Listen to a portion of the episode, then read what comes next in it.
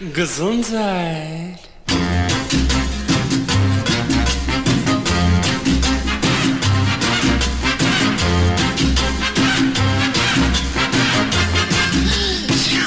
Gesundheit. Liebe Hörerinnen und Hörer von OS Radio 104,8. Zur mittlerweile 45. Ausgabe der Gesunden Stunde begrüßt Sie am Mikro Sigi Obergräfenkämper. Zusammen mit meinem Kollegen Klartext-Herausgeber Uwe Altschner bin ich sendeverantwortlich für die nächsten 57 Minuten unseres Bürgerfunkformates. In unserem Radiomagazin werden alle vier Wochen freitags zur gleichen Sendezeit Themen aus den Bereichen Prävention und Gesundheit mit einem kritischen Blick über den Tellerrand der allgemeinen Schulmedizin unter die Lupe genommen. Weil seit fast zwei Jahren kein Thema global so einen enormen Einfluss auf unser Gesundheitsgeschehen hat wie die Corona-Pandemie und alle Bereiche, die damit einhergehen, werfen wir auch in unserer heutigen Sendung wieder ein Auge darauf. Wohlgemerkt als medizinisch interessierte Laien ohne Fachausbildung, aber in freier Meinungsbildung mit dem Wunsch, eine mögliche Debatte anzuregen. In diesem Zusammenhang möchten wir ausdrücklich darauf hinweisen, dass unser Magazin der Bereitstellung von Informationen und Inhalten dient, aus denen sich jeder seine eigene Meinung bilden sollte und es uns bei aller Meinungsfreiheit wichtig ist, dass keine negativen Rückschlüsse bei möglicher unterschiedlicher Positionierung auf den Sender gezogen werden können. Alle Inhalte sind daher sorgfältig nach bestem Wissen und Gewissen recherchiert und können durch Quellennachweise belegt werden. Da es nach unserer letzten Sendung vom 10. Dezember 2021 aufgrund widersprüchlicher Aussagen im Gesundheitswesen zu Beschwerden gekommen ist, werden wir das in unserer heutigen Sendung thematisieren und nach unserem ersten Musiktitel What Do You Think About That von Montgomery Gantry darauf einsteigen. Bis gleich.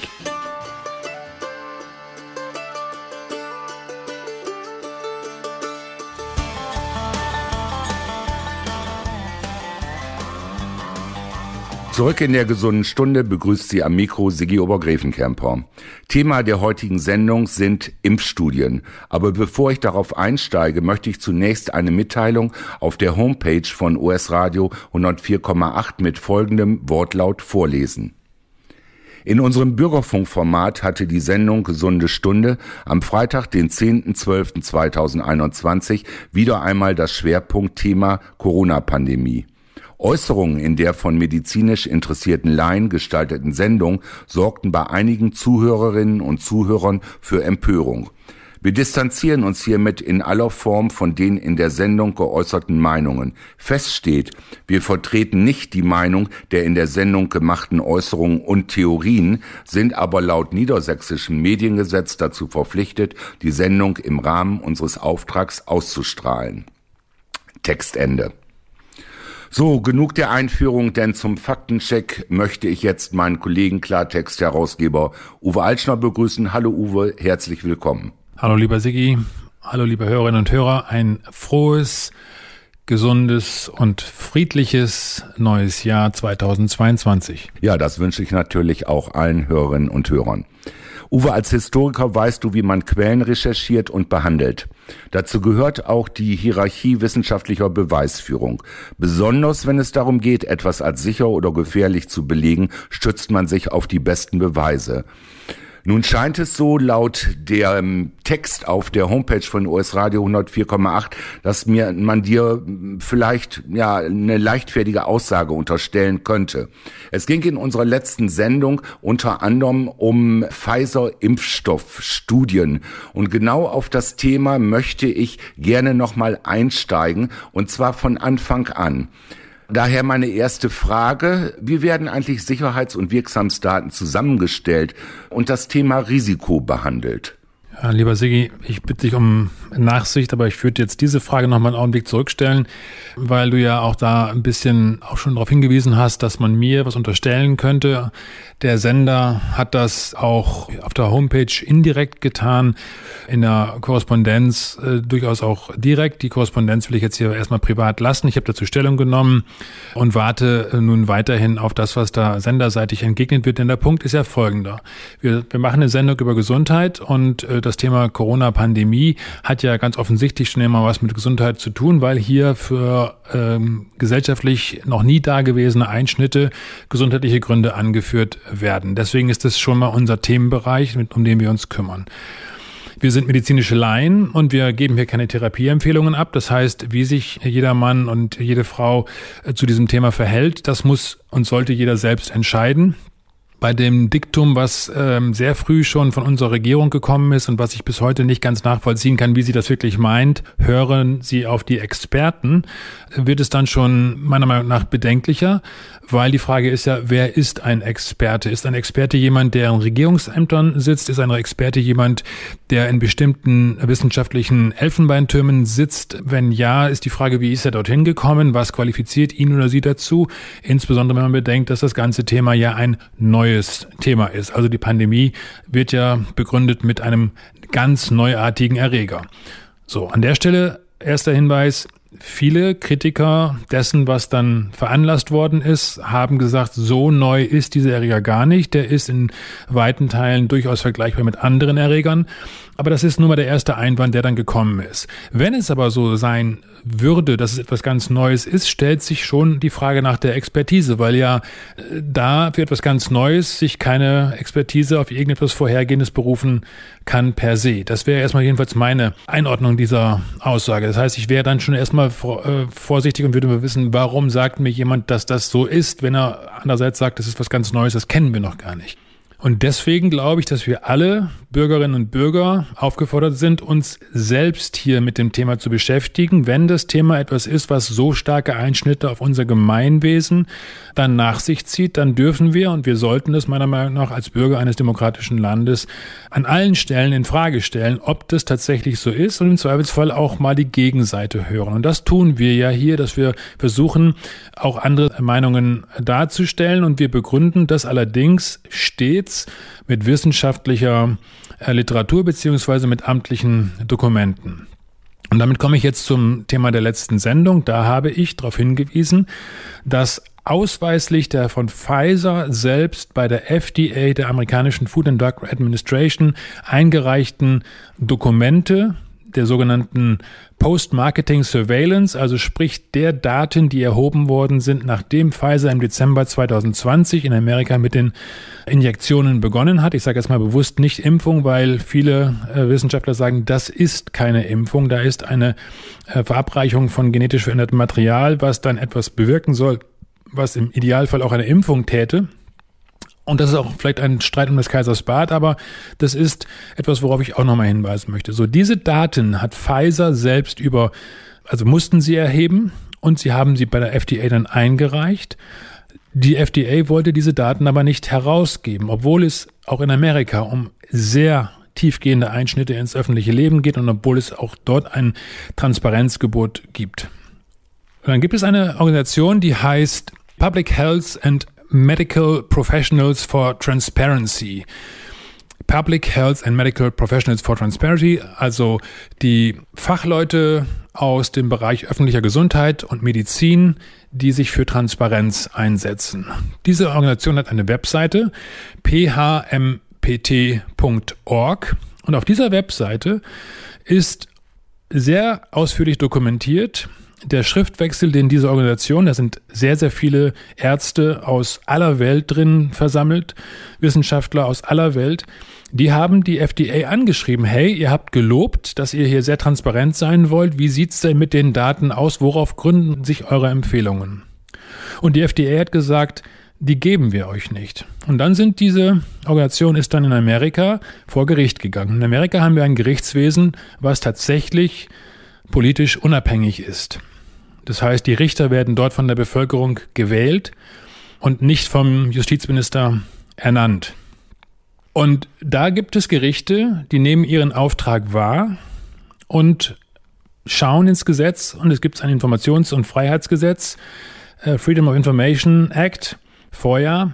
Und auf dieses Gesetz hat sich dann diese Organisation PHMPT berufen und hat gesagt, wir fordern die Herausgabe dieser öffentlich relevanten Daten von Pfizer, die ja wissenschaftlich nachweisen sollen, was es mit der Wirksamkeit und der Sicherheit dieser Injektionen auf sich hat.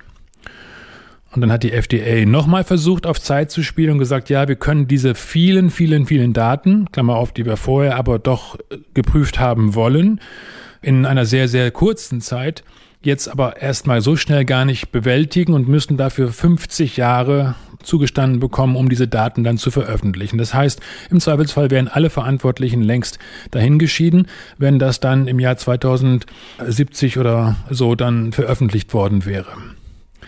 Und da hat der Richter gesagt, nee, das läuft so nicht und hat äh, die FDA dazu verdonnert, muss ich tatsächlich sagen, dazu verpflichtet, diese Daten freizugeben. Und die werden jetzt nach und nach, äh, sind auch weitere inzwischen hinzugekommen, werden jetzt freigegeben. Und aus diesen Daten da kann jeder nachschauen, auch unsere Sendeleitung und unsere Redaktion und auch alle kritischen Bürger sollten dort nachschauen in diesen Dokumenten, die dort eingestellt sind. Aus diesen Daten geht hervor, dass in der Tat in der Zeit von Dezember 2020 bis Februar 2021, also knapp drei Monaten, über 40.000 Meldungen von Pfizer selbst registriert worden sind und darunter über 1200 Todesfälle im unmittelbaren zeitlichen Zusammenhang mit den Impfstoffen. So. Das ist nach wie vor, und darauf lege ich Wert, das wurde mir dann auch unterstellt, ich hätte gesagt, durch die Impfung, noch einmal, das ist keine Impfung, es ist eine Injektion von gentechnisch verändertem Material. Das habe ich nicht gesagt, dass das dadurch entstanden ist, sondern es ist in einem sehr engen zeitlichen Zusammenhang. Und dann allerdings bin ich schon der Ansicht, und das würde ich auch gegebenenfalls jedem anderen Kritiker, der mich da herausfordert, so entgegnen, dass wenn wir erstens dafür so stark in Vorleistung gehen, dass wir alles bezahlen, die Entwicklung haben die Staaten bezahlt, die Hersteller haben dafür Milliardenbeträge bekommen, das zu entwickeln. Und dann sind sie auch noch von Haftung trotzdem freigestellt. Das heißt, die halten den Kopf dafür nicht hin. Die Frage ist also, wer hält den Kopf dann dafür hin? Und wenn aus diesen neuen, neuartigen Produkten dann so ein unmittelbares Schadenspotenzial hervorgeht, ganz offensichtlich Schadenspotenzial insofern, dass es einen engen zeitlichen Zusammenhang gibt, dann schreit das danach, dass das eine intensive systematische Untersuchung erfordert, um ganz sicher zu gehen, was da die Kausalität war. Ob die Kausalität ausgeschlossen werden kann oder ob die Kausalität sich tatsächlich aus den Daten heraus ergibt. Und das ist der Streit, um den wir hier ringen. Da hat meiner Meinung nach die Öffentlichkeit ein extrem hohes Interesse daran, dass das geklärt wird. Professor Peter Schirmacher, seines Zeichens Pathologiechef in der Uniklinik in Heidelberg, hat das im letzten Sommer auch gefordert, nachdem er bei wenigen Untersuchungen von Menschen in seinem pathologischen Institut auch festgestellt hat, dass seiner Meinung nach damals 30 Prozent mit der Impfung zusammenhängen. Das waren die Worte, wenn ich richtig erinnere. Und dann ist es ein weiteres Indiz dafür, dass wir hier verdammt nochmal, Entschuldigung, aber Gefahr im Verzug haben könnten. Und dann muss man der Sache auf den Grund gehen. Und da verstehe ich dann unsere Politik nicht, die das offensichtlich nicht für äh, erforderlich hält. Und ich verstehe auch viele meiner Mitbürgerinnen und Mitbürger nicht, die sich darüber scheinbar dann auf einmal keine Gedanken machen, außer es betrifft sie dann selbst. Und auch davon gibt es leider sehr viele Menschen, die sich auch bei mir auf dem Blog melden und sagen, ich bin jetzt betroffen, in meiner Familie gibt es den und den Zwischenfall und daher verstehe ich jetzt, was Sie meinen. Die haben nämlich auch das Bedürfnis, dass geklärt wird. Stattdessen werden diese Menschen teilweise auch noch pathologisiert in dem Sinne, dass gesagt wird, das ist psychosomatisch, was du da hast. Das mag ja vielleicht so sein, nur wenn das hatten wir auch mit dem Alexander Reis in unserer Sendung, wenn diese Schäden, die da sind, dann auch sozusagen Veränderungen im Blut, äh, im, im Hautbild äh, äh, nach sich ziehen, dass da Einblutungen unter die Haut entstehen. Da frage ich mich dann schon, wer da allen Ernstes sagen will, das ist eine psychosomatische Folge. Da gehen aus psychosomatischen Gründen die, die Gefäße kaputt und es findet Einblutung unter die Haut statt. Also das ist mein Problem damit.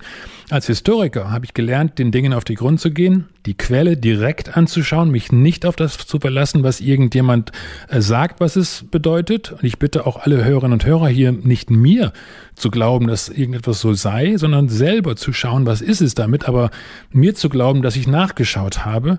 Und vielleicht kommen wir jetzt unterschiedlichen Schlüssen, was die Quelle hinterher gibt. Das mag dann auch noch so sein. Aber ich behaupte nur, dass es hier etwas gibt, was uns als Demokraten und äh, was uns auch als Staatsbürger, als Steuerzahler erhebliche Sorgen äh, bereiten sollte. Uwe, jetzt stellen wir mal meine erste Frage zurück und machen eine kleine Verschnaufpause mit unserem nächsten Musiktitel. Der ist vielleicht auch ein bisschen bezeichnend, Like a Rolling Stone von Bob Dylan.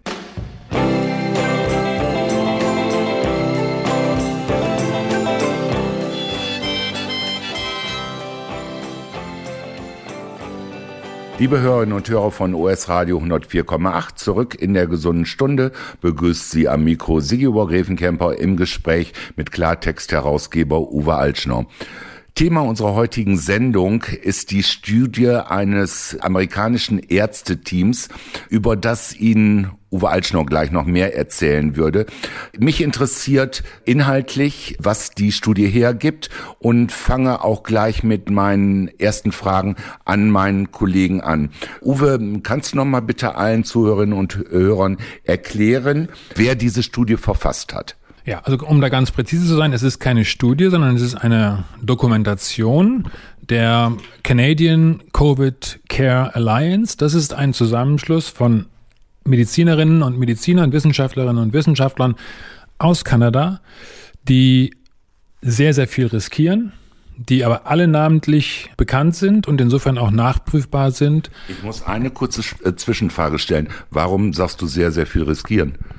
Naja, weil wir hier ähm, weltweit erleben, Sigi, es ist ja nicht nur so bei uns, dass hier uns äh, ähm, versucht wird, äh, den Sendeplatz wegzunehmen, weil wir angeblich Missinformationen betreiben sollten, sondern äh, das betrifft ja auch an anderen Stellen Ärzte und Ärztinnen, äh, die sich hier in Verpflichtung ihres hippokratischen Eides, also sprich der Verantwortung für den Patienten, im Einvernehmen mit den Patienten nach bestem Wissen und Gewissen vorgehen, dass die im Zweifelsfall berufsrechtliche, berufsständische Konsequenzen bekommen, dass Menschen aus ihrem Job gekündigt werden, weil sie eine bestimmte Position vertreten. Das Beispiel Professor Bhakti ihm die Universität, der er als Emeritus immer noch angehört, seinen Zugang stilllegt, dass sozusagen da auch auf einmal alle Verbindungen gekappt werden.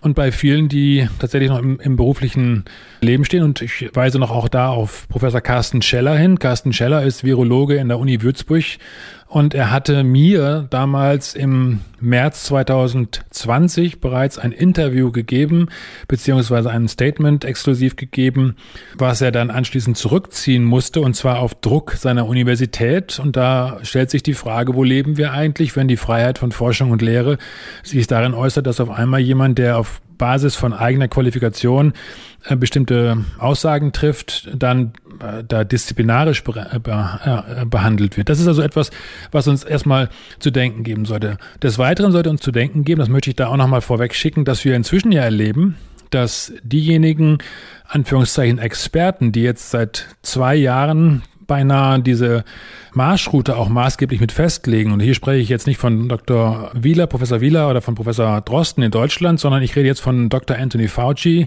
in den Vereinigten Staaten, Chefberater des amerikanischen Präsidenten äh, Joe Biden, aber auch schon unter Donald Trump, einer der Chefs der Taskforce äh, Covid.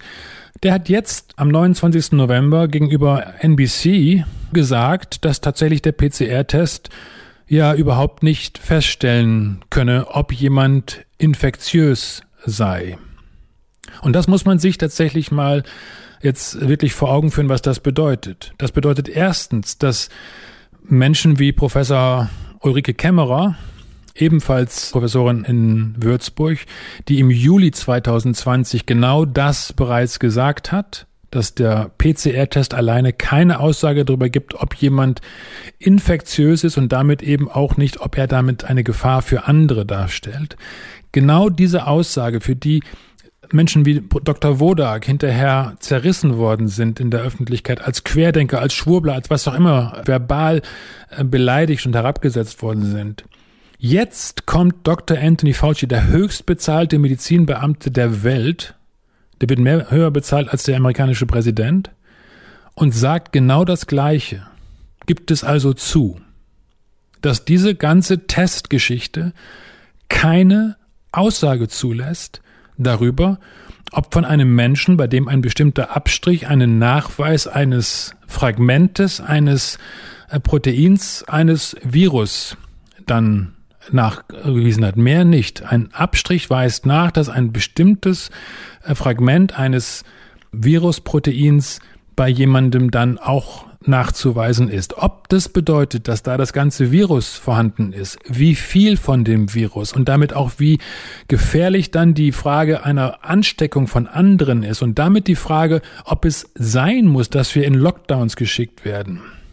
Das sagt jetzt im Dezember 2021 mit einer Chutzpe, die mich entsetzt, Dr. Anthony Fauci, auf den die ganze Welt hört und dem die ganze Welt vertraut. Da frage ich mich, warum haben wir nicht Professor Ulrike Kämmerer, warum haben wir nicht Dr. Sucharit Bhakti, warum haben wir nicht diese Menschen an der Stelle gehabt? Dann hätten wir uns das im Zweifelsfall alles ersparen können, weil dann bedeutet das im Zweifelsfall, könnte bedeuten, dass man ganz anders an diese Sache herangeht. Zum Beispiel so, wie man es in Schweden getan hat.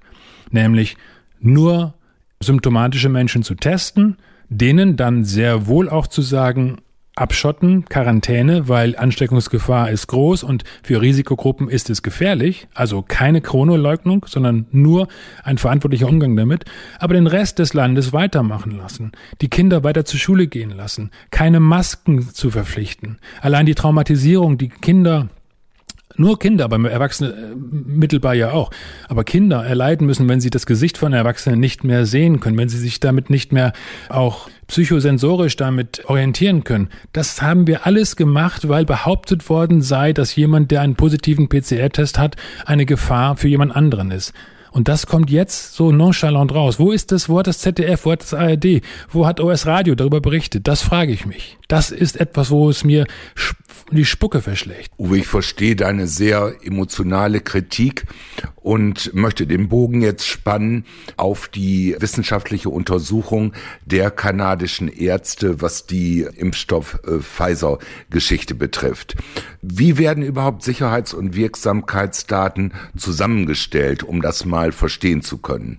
Ja, also äh, erstmal tatsächlich danke, dass du mir das nachsiehst. Diese Daten, die werden so zusammengestellt, wie das ein Verordnungsgeber, eine Regulierungsbehörde vorschreibt. Was meine ich damit? Das heißt, das ist im Zweifelsfall offen. Man erlebt Dinge, dass das bei bestimmten Situationen sehr rigoros gemacht wird, dass da sehr hart geschaut wird, ist das tatsächlich nicht gefährlich?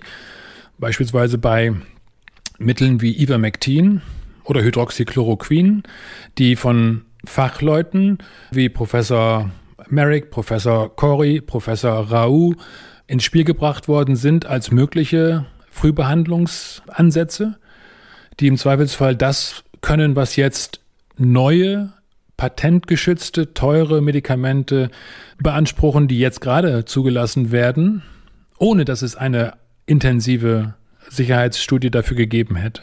Da erleben wir einfach, dass mit zweierlei Maß gemessen wird.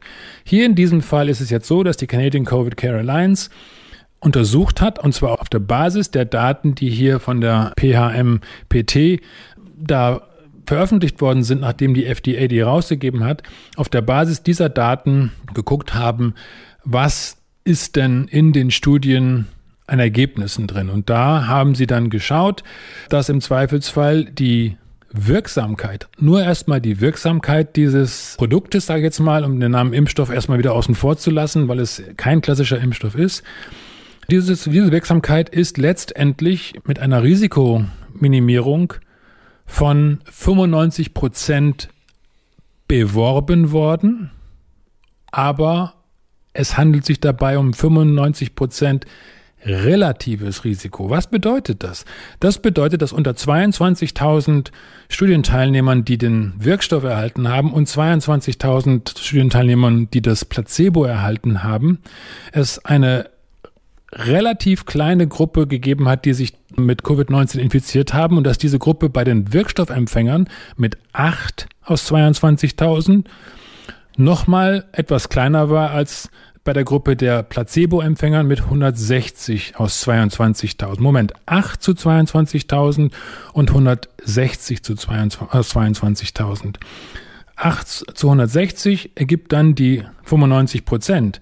Aber 95 Prozent von was? Das Risiko, sich mit Covid zu infizieren, war ausweislich der Daten von Pfizer eh gering, weil nur 160 von 22.000 Menschen, die den Wirkstoff nicht bekommen haben, also nur das Placebo bekommen haben, sich auch nur infiziert haben. Und damit ist das absolute Risiko nur um weniger als ein Prozent gesenkt worden. Weniger als ein Prozent Nutzen für durch eine solche Injektion. Ausweislich der Daten von Pfizer, wie sie jetzt die CCCA noch einmal grafisch sehr gut dargestellt hat. Uwe, ich muss jetzt noch mal fragen. A, du hast gesagt, relatives Risiko. Gibt es auch noch ein anderes Risiko als ein relatives Risiko?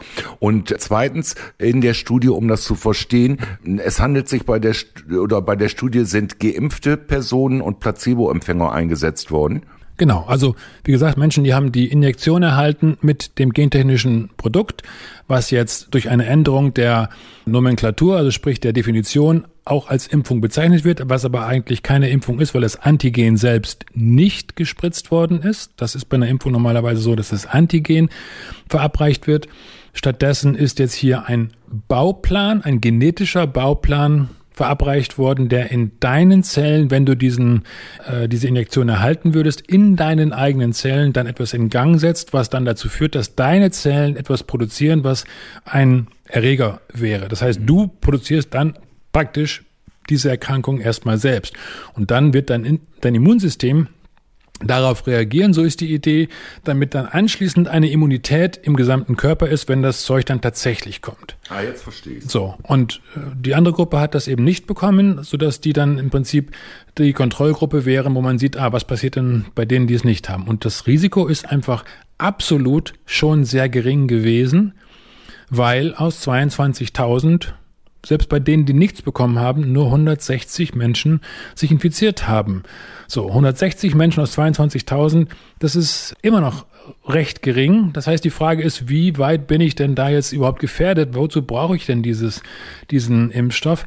um mich zu, zu, zu infizieren. So, noch einmal, das ist getestet worden, ist die PCR-Positivität auf SARS-CoV-2 ist letztendlich der Maßstab gewesen. Und Jetzt erleben wir ja, dass diese Impfstoffe auch ausweislich der Aussagen von äh, RKI und von FDA und CDC das nicht mal können, dass diese Impfstoffe heute diese Übertragung überhaupt nicht unterbrechen können und im Zweifelsfall äh, damit eben erst recht die Fragwürdigkeit offenkundig zutage liegt, aber schon aus den eingereichten Daten des Herstellers wurde, war klar, das absolute Risiko wird um weniger als ein Prozent reduziert, ausweislich der Daten, die eingereicht worden sind. Uwe, ich glaube, dein Mund ist schon ziemlich trocken geworden. Ne? Darum hören wir uns jetzt mal den nächsten Musiktitel an, und zwar House of the Rising Sun von den Animals und sprechen gleich weiter.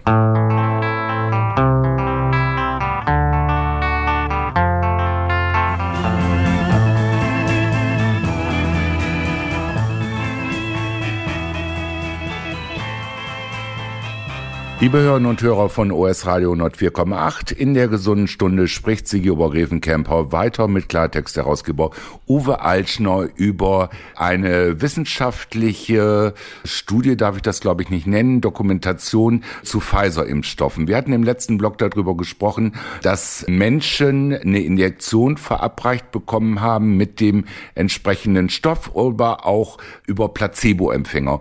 Uwe, mich würde mal interessieren, an was für Menschen hat hat man das getestet? Waren das alles gesunde Menschen oder hatten die auch Vorerkrankungen? Weißt du aus dieser Studie der äh, kanadischen Ärzte, hast du da etwas entnommen draus? Ja, also nochmal zur Klarstellung, diese Studie ist von Pfizer oder es sind letztendlich sind es zwei Studien. Das eine ist die Studie, die zur Notfallgenehmigung, zur Erteilung der Notfallgenehmigung eingereicht wurde.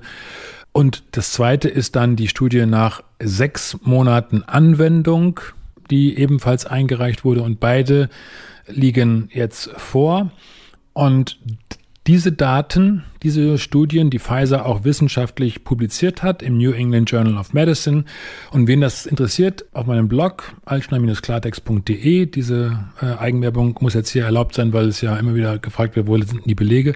Auf meinem Blog gibt es einen Eintrag. Ich meine, das war tatsächlich äh, sogar der 1. Januar wo ich das veröffentlicht habe, 2022. Und das ist eine Übersetzung dieser Dokumentation der kanadischen Ärzte, damit man das im Deutschen lesen kann. Die äh, Originaldokumentation ist ebenfalls verlinkt. Die Webseite der kanadischen Ärzte ist, ist verlinkt. Und es ist belegt. Das heißt, diese Daten auf die sich jeweils dann die Ärzte in ihrer Aussage beziehungsweise auf die sich dann die Studie bezogen hat, aus der Studie heraus sind jeweils belegt, nachprüfbar, äh, sodass das alles hieb- und stichfest ist, wo man sich dran reiben meiner Meinung nach dran reiben muss, denn das äh, wird einem dann klar, dass uns hier im Zweifelsfall etwas erzählt wird, was in der Realität ausweislich der Daten, die Pfizer selber eingereicht hat, schon ganz anders aussieht. So, und noch einmal, wir hatten die Wirksamkeit besprochen, also die absolute Risikoreduktion ist weniger als ein Prozent und das betrifft nur die Infektion. Und dann geht es jetzt darum, dass heute gesagt wird, ja, es ist aber wichtig, damit man schwere Verläufe und Tod vermeidet. Und auch dabei ist es so, dass, und das betrifft dann jetzt hier sowohl die Wirksamkeit wie auch die Sicherheit, dass erstens äh, hier auch nur eine relative Risikominderung für diese schweren Verläufe deutlich wird, weil es zwischen den beiden Gruppen keine großen Unterschiede gibt. Wo es aber große Unterschiede gibt, ist, dass die sogenannte All-Cause Mortality, also die Gesamtsterblichkeit der untersuchten Menschen, der Menschen in dieser Studie, war für die Empfänger des Wirkstoffs höher als für die Empfänger des Placebos.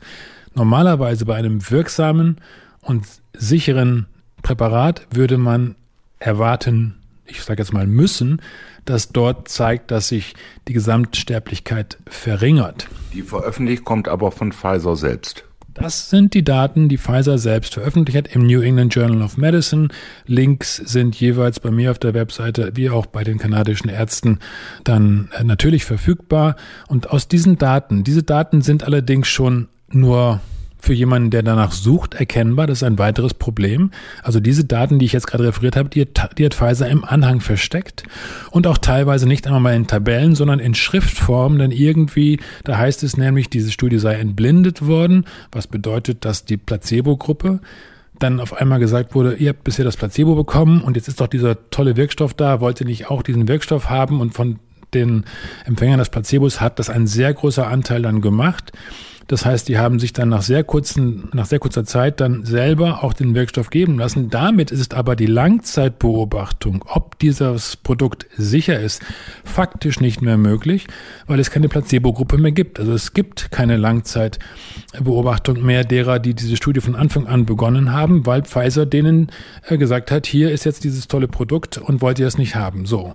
Dann gab es eben diese Entblindung.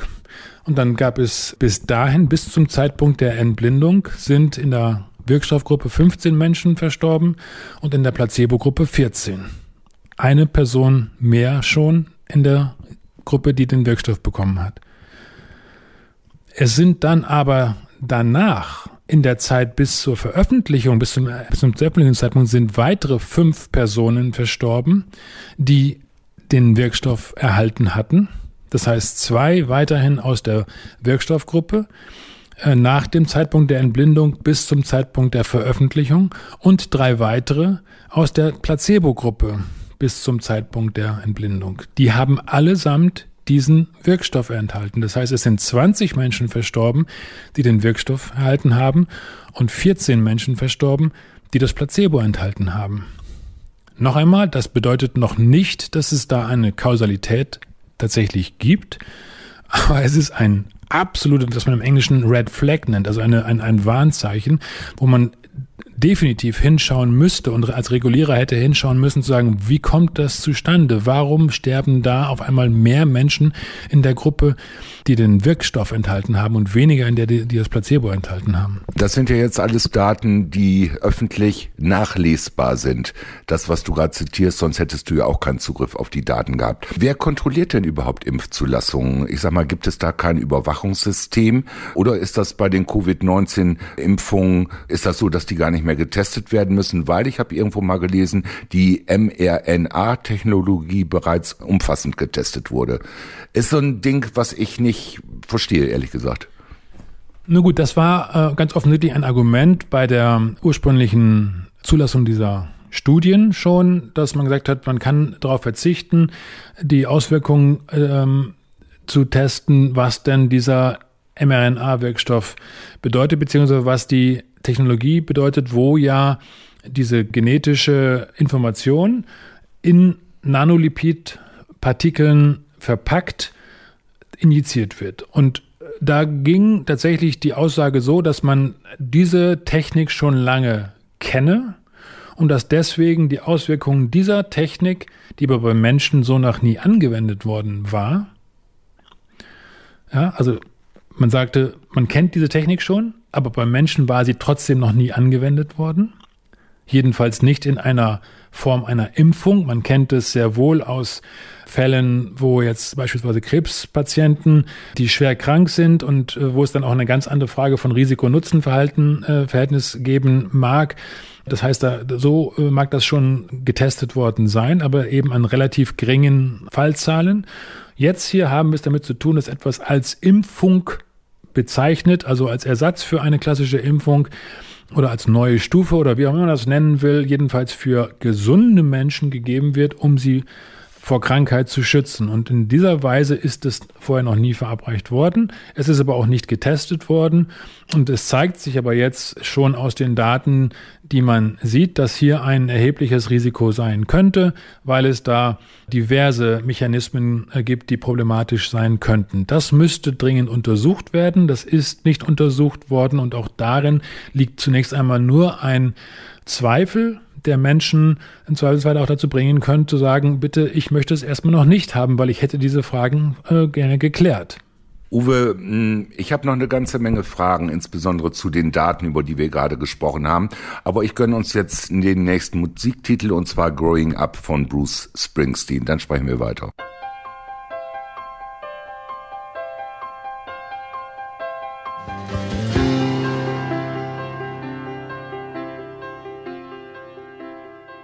Zurück in der gesunden Stunde begrüßt sie am Mikro Sigibor Gräfenkemper im Gespräch mit Klartext-Herausgeber Uwe Altschner.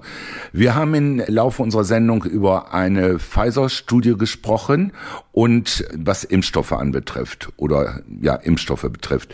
Und was mir ganz wichtig ist, Uwe, ist die Frage, wie steht das eigentlich mit der Impfung bezüglich Kinder?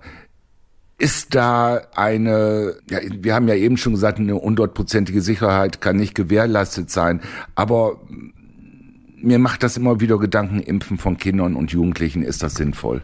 Naja, also wir haben das, dass die hundertprozentige Sicherheit nicht gewährleistet werden kann, haben wir noch gar nicht gesagt.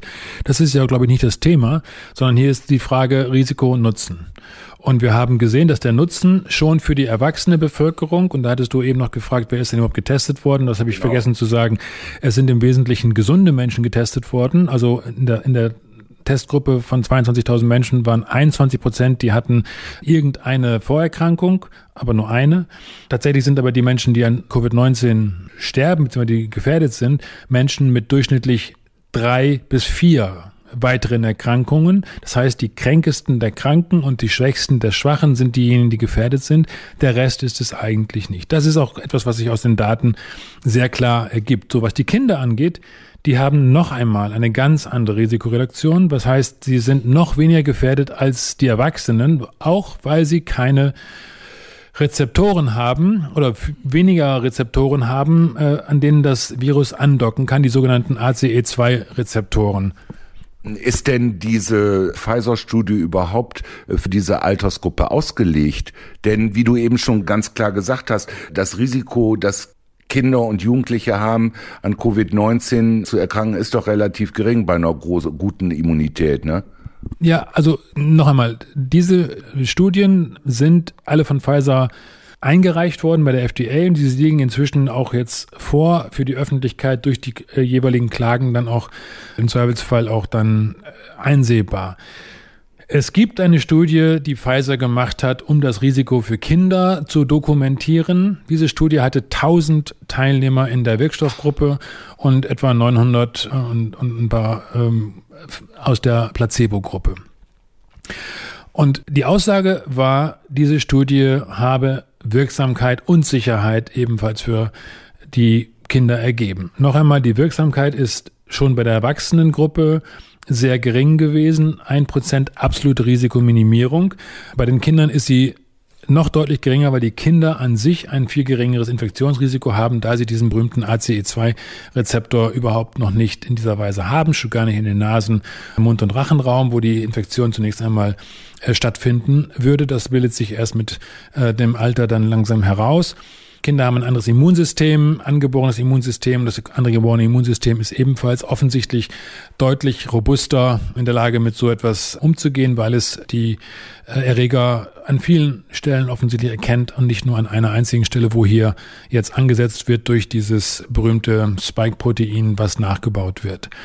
So, aber Wichtig ist vor allen Dingen jetzt einmal zu sehen, dass unter denen, die da untersucht worden sind, die getestet worden sind mit dem Wirkstoff, 1000 und fünf Kinder, hat es mindestens einen schweren Fall von Nebenwirkung gegeben. Ein Mädchen, zwölf Jahre, Maddie de Gary heißt sie.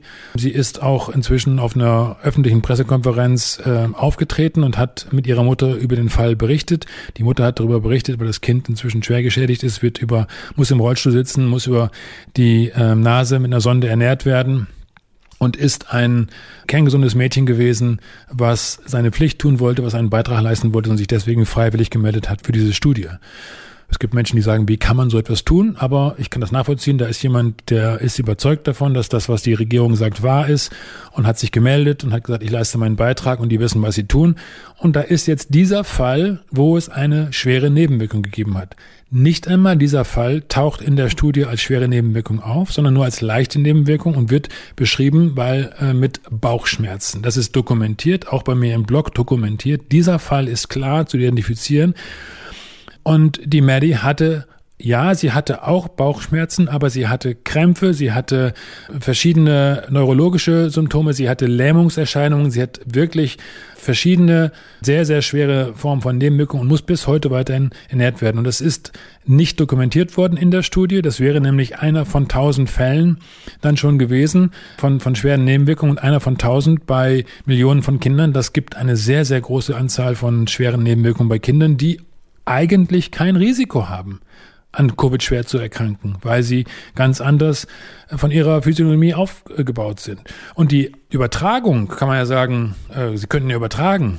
Selbst diese Übertragung wird ja durch diese Produkte nicht ähm, gehemmt, sondern im Gegenteil, bei den neuen Varianten zeigt sich, dass die tatsächlich sogar ein höheres Übertragungsrisiko haben. Eine neue Studie aus Dänemark hat das noch einmal jetzt gezeigt, dass es dort für diejenigen mit zwei Impfungen oder sogar schon drei Impfungen eine höhere Secondary Attack Rate gibt, also über eine, eine Infektionsrate, dann auch, das heißt, da, da ist etwas sehr stark im Argen, was dringend weiterer Untersuchungen bedarf, aber was auf alle Fälle zeigt, dass die Aussagen, diese Sache sei so sicher und so wirksam, ganz offensichtlich mit erheblichen Fragezeichen bedacht werden muss und äh, da im Zweifelsfall noch einmal neu nachgedacht werden sollte.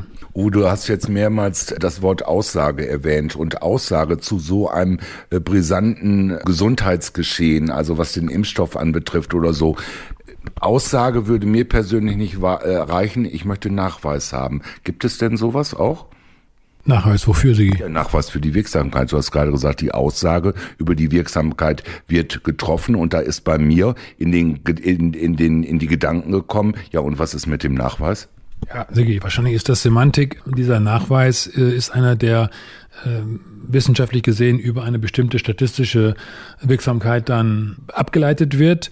Und das wird jetzt, wurde jetzt hier gesagt, dass bei den 1005 Kindern, die in dieser Studie waren, keine schweren Nebenwirkungen, sondern nur leichte vorübergehende Störungen da waren.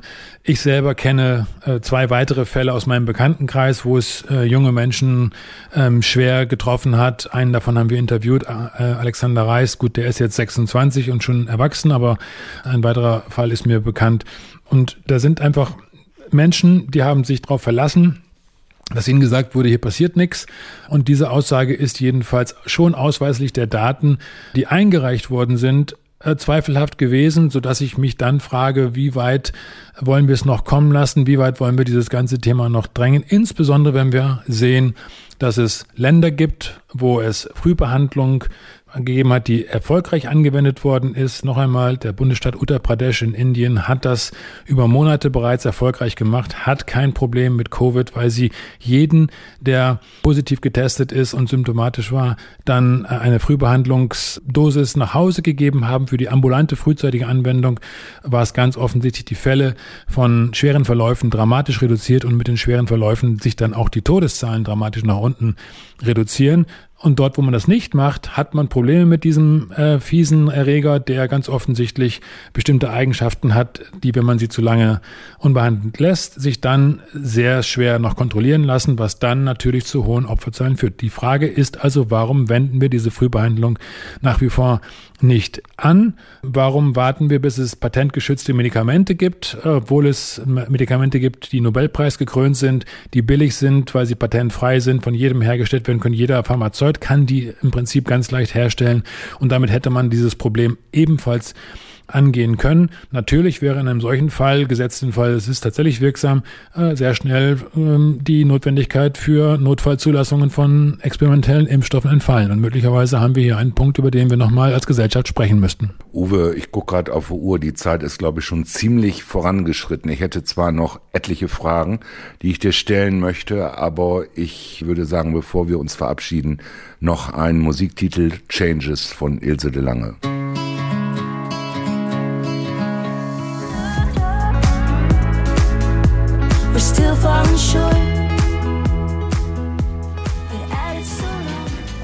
Das war sie, die 45. Ausgabe der gesunden Stunde hier bei OS Radio 104,8. Verantwortlich dafür waren Sigi Obergräfenkemper und ich. Mein Name ist Uwe Altschner.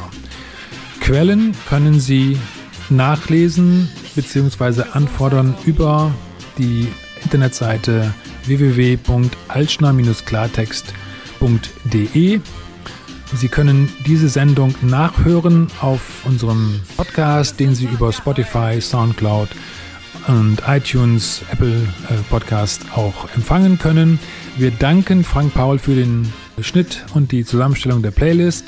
Wir danken den Kolleginnen und Kollegen von OS Radio 104,8 für die Bereitstellung des Sendeplatzes im Rahmen des Niedersächsischen Landesmediengesetzes und auch für die Langmut und die demokratische Festigkeit, hier diese wichtige Diskussion auch zu ermöglichen. Das ist notwendig. Da bin ich sehr, sehr äh, klar, dass das notwendig sein wird in einer demokratischen Gesellschaft über solche Diskrepanzen zu sprechen, damit sie überhaupt dann zu einer vernünftigen Entscheidungsfindung führen können. Wir danken Ihnen für Ihr Interesse an dieser Sendung und sagen Tschüss bis zum 4. Februar 2022, wenn die nächste Ausgabe der gesunden Stunde an dieser Stelle wieder erklingt.